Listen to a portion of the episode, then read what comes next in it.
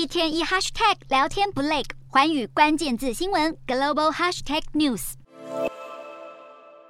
中国四川省泸定县五日中午发生规模六点八、深度仅十六公里的强震，震灾区房屋倒塌，道路上满是崩落的土石，大批救难人员合力将受困者从瓦砾堆中抢救出来。强震目前已经造成数十人丧命与失踪，而死伤人数还在持续攀升。鉴于灾情严重，习近平下达命令，要把抢救生命当作第一任务。而四川当局也随即将国家地震应急响应级别提升至二级，国家救灾应急响应级别提升至三级，并临时紧急撤离五万多灾区居民，目前大规模搜救行动仍在进行中。这一次地震摇晃之剧烈，就连距离震央两百二十六公里的成都市都感受到明显震感。不过，疫情近日升温的成都，目前正处于全市封控状态，当地政府要求民众居家，不得随意外出。因此，许多人在剧烈摇晃的当下，还在犹豫到底要不要往外跑，因为担心一踏出家门，可能就会违法，甚至还有社区用铁链锁门，防止居民疫情期间外出。不过，这可能会让逃生更加困难，导致更多的伤亡。